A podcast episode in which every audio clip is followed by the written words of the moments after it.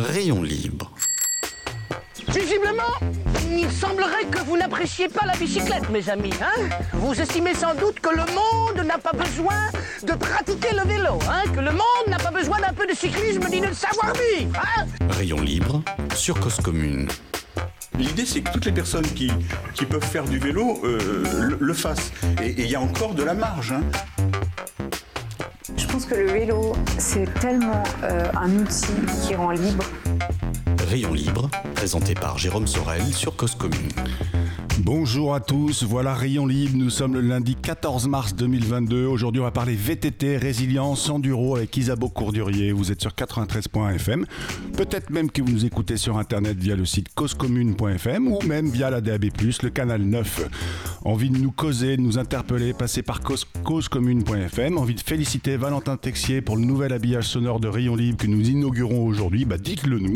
Rayon Libre, 30 minutes toutes les semaines, du vélo à la radio. Plutôt que de parler système vélo, Rayon Libre s'intéresse au monde du vélo, au monde au pluriel. Je commence comme d'habitude par des remerciements. Vous, auditeurs, auditrices, merci d'être fidèles à ce rendez-vous hebdomadaire. Stéphane Dujardin qui a calé techniquement notamment la nouvelle intro et l'outro et qui est là, plus fidèle que Rintintin.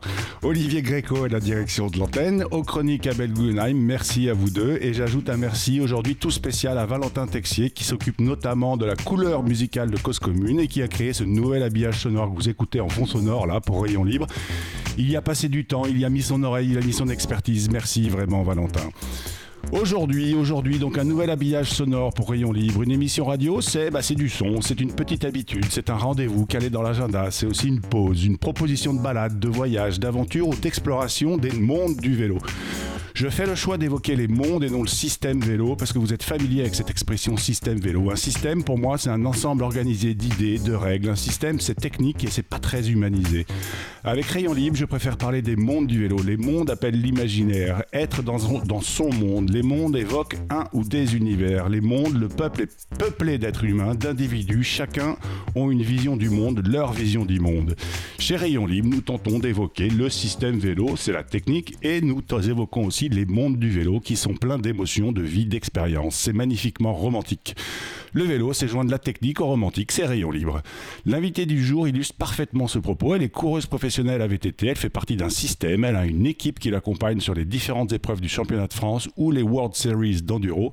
Elle parcourt le monde avec du monde autour d'elle, elle compose, elle s'entraîne, elle a des joies et des peines. Elle s'appelle Isabeau Courdurier, elle ne serait pas championne du monde sans une maîtrise technique, elle ne serait pas championne du monde non plus ou championne de France sans une envie romantique d'écrire son histoire. Bonjour Isabeau. Bonjour Jérôme. Merci beaucoup de répondre présente depuis le Var à notre invitation aujourd'hui, Isabeau. Euh, Isabeau, pour commencer, votre monde à vélo, à vous, il est plutôt technique ou romantique?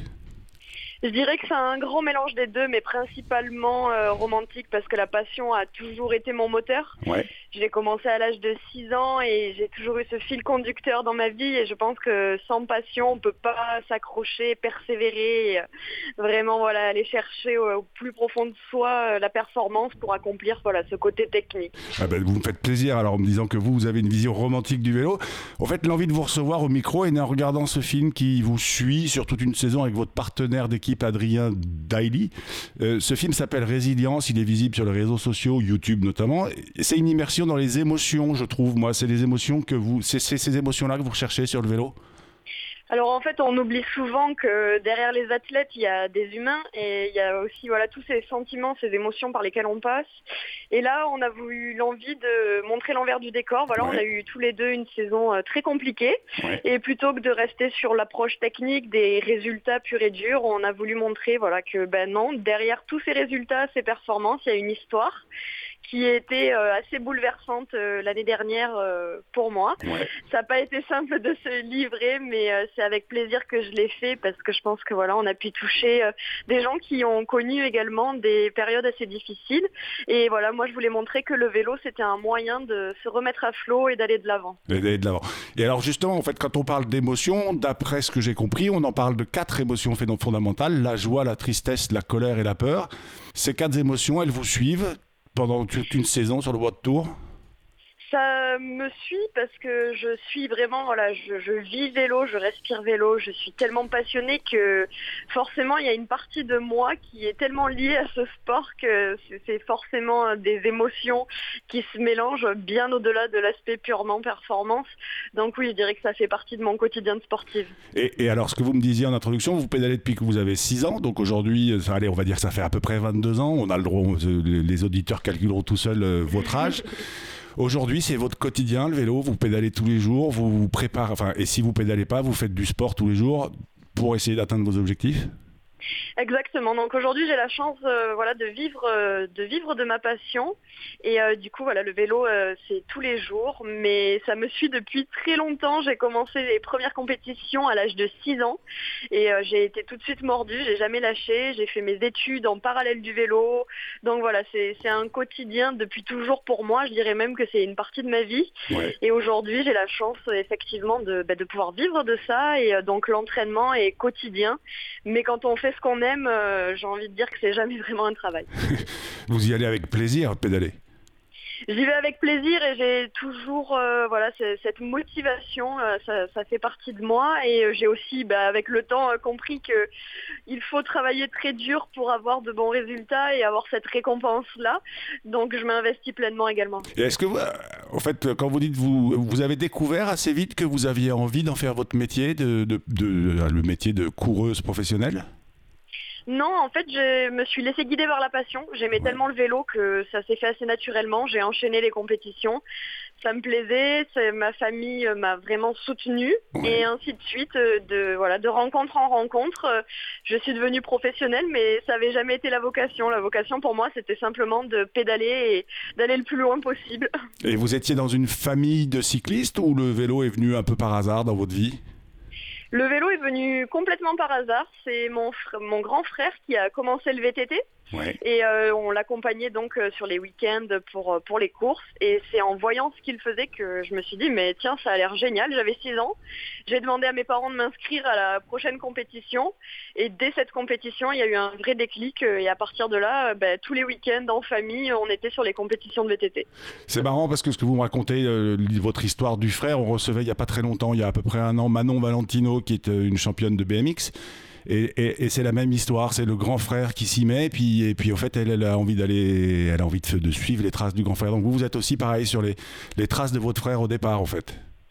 Exactement, oui, je connais bien Manon et euh, c'est un petit peu une histoire similaire. J'ai suivi mon grand frère dans tous les sports qu'il a fait et euh, le VTT par contre, voilà, ça a été mon, mon dernier sport que j'ai essayé et j'ai jamais lâché l'affaire. D'accord.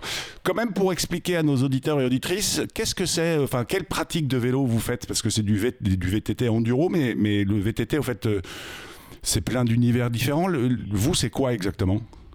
Alors c'est vrai que le VTT euh, au sens large, ça regroupe beaucoup de disciplines. C'est un petit peu comme le ski et j'aime bien faire ce parallèle. Il y a le VTT cross-country qui est une discipline très physique qu'on pourrait comparer au ski de fond. Et moi ce que je fais, ça serait plutôt un petit peu du côté du ski alpin, d'un petit peu plus du côté de la descente. Et ce que je fais très précisément, c'est du VTT enduro. C'est-à-dire que sur un week-end de compétition, moi je vais faire plusieurs descentes, elles vont toutes rentrer en compte pour le classement. Donc il faut être à la fois très endurant pour tenir le, week-end, pouvoir enchaîner, et ensuite très précis techniquement pour pouvoir aller le plus vite possible dans les descentes, parce que bien évidemment, c'est le plus rapide qui gagne. Et donc le de vélo, il est surtout conçu pour descendre, il n'est pas du tout conçu pour monter. Alors moi, c'est un vélo qui fait les deux parce que la particularité de mon sport, c'est que pour rallier chaque descente, on doit remonter en vélo. Ah. des fois, on a des montées qui font deux heures, euh, voire des fois un petit peu plus. Donc du coup, il faut avoir un vélo qui soit capable de performer en descente, mais qui soit pas non plus trop lourd pour pouvoir ben, enchaîner euh, ses montées toute la journée. Parce que oui, ça c'est vraiment un point. Enfin, même moi, je le savais pas. C'est-à-dire que le vélo avec lequel vous, vous passez la ligne d'arrivée euh, en bas, c'est le vélo que vous avez monté à la force des mollets? Exactement. Donc euh, selon les formats de course, on fait l'intégralité du parcours en VTT, donc toutes les montées, toutes les descentes. Ça peut aller jusqu'à 60 km. Et la montée et la descente ou juste la descente Le cumulé, le, cumulé, oui. Et, des fois, on a la chance d'être en station de ski où on peut euh, un petit peu emprunter les remontées mécaniques pour nous filer un coup de main euh, dans les montées. Mais ça n'arrive pas tous les jours. Et, la montée n'est pas chronométrée. C'est ce qu'on vous demande juste, c'est de monter pour aller atteindre le point de départ, mais c'est pas chronométré. Vous pouvez mettre le pied à terre si vous voulez, etc. Et vous n'avez pas le droit d'être aidé, j'imagine. Alors, on n'a pas le droit d'être aidé. En revanche, on a un temps limite. C'est un petit peu comme en rallye automobile. On, part le matin avec une feuille de route. Les descentes en enduro sont appelées les spéciales. Et pour aller, euh, ben, j'ai une heure de départ par spéciale et donc forcément un temps limite à ne pas dépasser et au-delà duquel je pourrais prendre une pénalité de temps si euh, je, n'arrive pas à faire la montée dans les temps impartis. D'accord. Et, et, par contre, la montée, est-ce que c'est une, montée technique ou euh, c'est surtout physique, en fait, parce que c'est beaucoup de D+, d'un coup? C'est beaucoup de D+, c'est rarement des montées très techniques. Euh, voilà, on emprunte en principe des, grands chemins, voire des, des, pistes 4x4. Mais euh, voilà, il faut, faut, arriver à se gérer, monter à la bonne allure pour réussir à, en haut euh, être, on va dire, encore lucide avant d'entamer la descente. Donc c'est une bonne gestion du temps et voilà, il faut, faut s'alimenter, il faut s'hydrater. Voilà, il y a beaucoup de paramètres qui rentrent en compte en enduro et c'est ce qui rend le sport très intéressant. Et, et pareil, le vélo que vous avez, fait, donc c'est à vous de trouver le bon équilibre entre un vélo qui est super performant en descente, mais qui n'est pas une enclume à monter, euh, qui est pas une enclume à monter, tout simplement. C'est exactement ça. Il faut trouver le, bon compromis et de la même façon qu'il faut trouver le bon compromis à l'entraînement entre la charge de travail technique pour être rapide en descente et la charge de travail physique pour pouvoir encaisser toutes ces montées et, euh, voilà. D'accord. Alors on va faire une petite pause, une petite pause agenda parce que euh, on reprendra l'émission évidemment après. Alors à propos de charges techniques ou pas techniques, euh, eh ben, euh, que, faire, que voir, que lire cette semaine dans les mondes du vélo et même un peu plus loin. Alors si vous êtes du côté de Dijon, le 19 mars, des ateliers tandem sont proposés par Sport Unit au parking P3 du lac Kyr. Si vous ne pouvez pas vous tromper, à la camionnette blanche, c'est à droite. Si vous venez de l'autre côté, c'est à gauche. Les détails sont sur les affiches de l'émission. Si vous êtes à Hermont dans le 95, allez voir Why We Cycle au théâtre B Freinet à 19h30, c'est gratos. Si vous n'êtes pas à Hermont, eh ben vous pouvez y aller à vélo. C'est à 19 km depuis le centre de Paris, une bagatelle. Si vous n'êtes ni à Dijon ni à Hermont, vous pouvez rester à la maison et regarder ce film, Résilience. Vous y verrez notamment Isabeau Cordurier, entre autres. Enfin, si vous êtes à Paris, au salon Destination Nature, 17-20 mars 2022, vous pourrez notamment aussi visionner le film de Cédric Tassan, Sorry Mogol, que nous recevions la semaine dernière la musique du jour, une petite pépite qui me plaît bien. Vous allez pouvoir chasamer si vous ne comprenez pas euh, mon accent. Vous allez écouter Leapers, Creepers, Sleepers de Babou. Ce n'est pas tout jeune. Le titre serait sorti en 1966. Il serait peut-être temps de lui donner le succès qu'il mérite. Stéphane s'en occupe, il monte le son tranquillement. Vous êtes sur Cause Commune, nous sommes en compagnie d'Isabeau Courdurier, vététiste, enduriste, impliquée dans l'association 50-50. Et pourtant, on vient de l'entendre, elle ne fait pas les choses à moitié. On se retrouve après ça.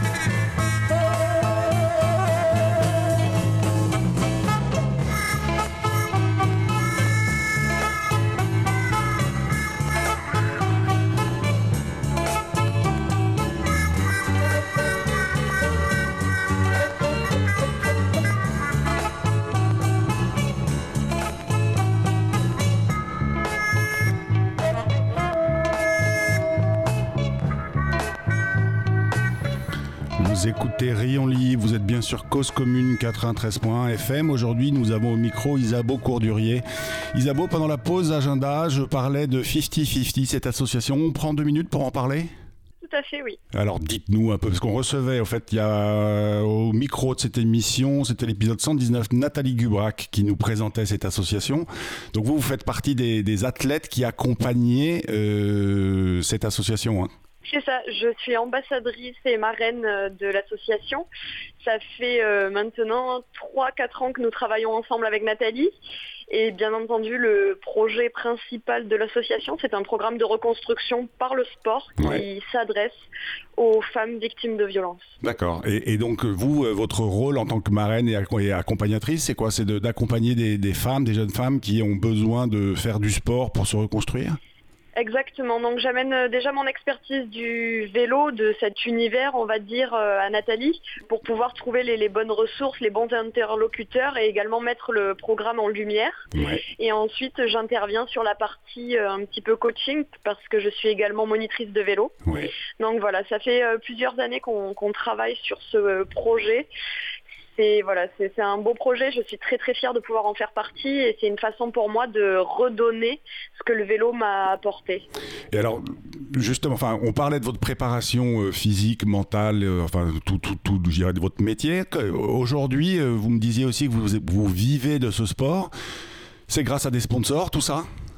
Exactement, donc euh, c'est grâce à mes sponsors et euh, notamment la marque euh, La Pierre française qui est à Dijon, qui est complètement impliquée dans le VTT, que voilà qu'aujourd'hui je peux je peux faire ce métier et ça revêt beaucoup de facettes. finalement, c'est pas seulement être athlète, c'est être ambassadrice, c'est être présente pour les gens, se déplacer sur les événements et en fait c'est ce qui fait que je trouve ça absolument passionnant.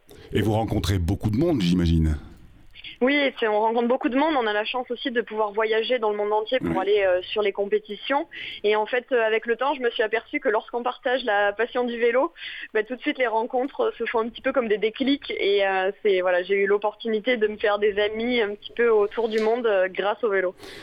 Aujourd'hui, alors vous, avez un palmarès. Hein, euh, vous êtes championne de France 2021. Vous étiez quatrième championne du monde, du championnat du monde en 2015. Vous êtes sacré vice-champion du monde trois fois de suite 2016, 2017, 2018. Et puis vous remportez finalement le titre mondial en 2019 en gagnant les neuf étapes, si je me souviens bien, du circuit Enduro World Series. En gros, vous êtes la Pauline Ferrand-Prévot de l'enduro Oula, non, j'ai quand même pas le palmarès de Pauline. Pauline reste une championne exceptionnelle euh, qui, elle, a remporté euh, le championnat du monde en trois disciplines. Donc euh, vraiment, non, on est encore sur quelque chose d'autre. Mais je suis déjà très très contente et satisfaite de ce que je fais en enduro et de ce que j'ai pu faire. Et voilà, aujourd'hui, on, essaie de continuer, de s'améliorer pour essayer de ramener de nouvelles victoires. Et, alors, et l'enduro, en fait, je faisais aussi un peu le parallèle avec Pauline Ferrand-Prévot aussi, parce que l'enduro, ça me semble être une discipline qui est moins médiatisée que d'autres disciplines du vélo. comment vous l'expliquez? Alors euh, la discipline que fait Pauline, c'est le cross-country et il faut savoir que c'est la discipline olympique. Donc aujourd'hui, la discipline qu'on voit au jeu, c'est le cross-country. L'enduro, c'est assez nouveau euh, comparé euh, au cross-country. Ça fait une vingtaine d'années maintenant, enfin non, un peu plus, que ça existe. Et médiatiquement, c'est plus difficile à faire passer à la télé parce que voilà, on part sur des circuits de 60 km alors qu'un circuit de cross-country, c'est une boucle qui est bien plus petite et plus facile. voilà, c'est plus télévisuel. C'est plus facile d'installer les caméras un peu partout sur un parcours de 10 km que sur un parcours de 60. Exactement. Donc euh, clairement, aujourd'hui, faire un live en enduro sur l'intégralité du circuit, ça serait absolument impossible. On pourrait seulement le faire sur quelques portions, sur quelques sections. Donc pour le moment, voilà, on n'est pas encore euh, une discipline euh, qu'on voit à la télé. On commence petit à petit à voir les résumés de courses. Donc voilà, ça évolue et euh, faire euh, des émissions, faire parler euh, les acteurs de cette discipline, ça permet de nous mettre en lumière, mais doucement mais sûrement, on, voilà, on gagne en visibilité. Et quelle, quelle différence technique ou physique il faut quand on fait comme vous de l'enduro ou quand on fait comme Pauline du, du, du cross-country Vous pourriez pas, vous, c'est une question, vous pourriez pas passer en cross-country par exemple? Alors, dans l'immédiat, non, ça serait impossible parce qu'en fait, ce qu'on travaille est assez différent. La, particularité du cross-country, c'est que c'est énormément, énormément de physique. Je dirais même que c'est 80% du sport, alors qu'en enduro, il faut euh, passer beaucoup plus de temps sur l'aspect technique parce qu'en fin de compte, ce qui nous départage, c'est les descentes. Donc, la maîtrise technique, la vitesse, l'engagement et euh, la partie physique c'est plutôt de l'endurance pour réussir à encaisser le week-end. Donc en fait, on ne travaille pas du tout les mêmes qualités, mais de la même façon que je vais reprendre la comparaison que j'avais fait un peu plus tôt par rapport au ski, ça serait comme demander à quelqu'un qui fait du ski de fond de faire une descente en ski alpin, voilà, pour qu'on puisse comprendre un petit peu la différence. C'est pas du tout le même sport. Non, c'est pas le même sport. C'est pas, du tout le même sport. Euh, là, vous partez, euh, donc votre prochaine, votre première étape, elle est en Écosse, hein, c'est ce que vous me disiez en, hors ligne avant qu'on prenne le direct. Euh, votre programme aujourd'hui, c'est quoi? Ma première échéance, c'est le championnat de France au mois de mai dans les Pyrénées. Et ensuite, euh, c'est bien ça. On part direction l'Écosse pour la première manche de Coupe du Monde d'Enduro World Series. Donc, c'est notre championnat en enduro le plus important au niveau international. Et euh, voilà, et ensuite j'enchaîne euh, toutes les manches jusqu'au mois d'octobre. Et, et, les championnats de France, donc aujourd'hui vous êtes... Non, enfin 2021, il y a eu des championnats de France Ben non, je suis, je suis bête, 2021 on est en 2022, donc vous allez défendre votre titre en fait euh, dans les Pyrénées. Exactement, oui, je vais essayer de défendre mon titre. Et est-ce que ça pousse un peu derrière les, les, les, les jeunes? D'ailleurs, est-ce que c'est un sport pour les jeunes? Le, enfin, Aujourd'hui, comme je le disais, vous avez un peu moins de 30 ans. Il faut malgré tout, pour, être, pour performer, il faut aussi un peu d'expérience de, un peu dans, dans ce sport? Alors ce qui est génial dans cette discipline, c'est que ça s'adresse aussi bien aux jeunes qu'aux moins jeunes, que voilà, on peut commencer un petit peu à n'importe quel âge et euh, soit on a le bagage, l'expérience qui font qu'on arrive effectivement à tirer son épingle du jeu, mais il y a aussi la fougue, la vitesse pure et dure qui rentre en compte et qui marche bien chez les jeunes. Donc euh, par exemple l'année dernière, euh, Mélanie Pugin, qui est une Française, remporte le championnat du monde. Elle a 30 ans, mais on a aussi eu euh, la quatrième du classement général qui a remporté des manches et qui a seulement 20 ans. Donc voilà, ça réussit un petit peu à tout le monde et c'est ce qui est génial. Et vous, vous faites partie de l'équipe de France, hein il n'y a pas d'équipe de France à proprement parler en enduro VTT. C'est euh, des équipes un petit peu privées et on concourt sur le, championnat du monde tout ensemble. Mais il faut savoir que les Françaises, euh, ben, on a bien dominé la discipline l'année dernière, puisque voilà, Mélanie Pugin, française, remporte le général devant Morgane Char, qui est également une française, et moi je terminais troisième. Donc voilà, on a fait un trio français euh, sur le championnat du monde l'année dernière. D'accord, donc euh, les, Françaises sont plutôt en haut du podium, sur les marges du podium. Euh, est-ce que, alors, je vais, au fait, je, sais qu'il y a eu un peu un double appel, on va peut-être en profiter pour lancer la chronique d'Abel. C'est un rendez-vous immanquable. Abel Guggenheim, il nous propose sa chronique sur le monde du vélo tel qu'il le voit toutes les semaines. C'est le moment de l'écouter. Abel, l'antenne est à toi. Raconte-nous ta fable. Bonjour. Si c'était une fable, ma chronique de ce jour pourrait s'intituler Le téléphone portable, la valise à roulettes et le vélo cargo.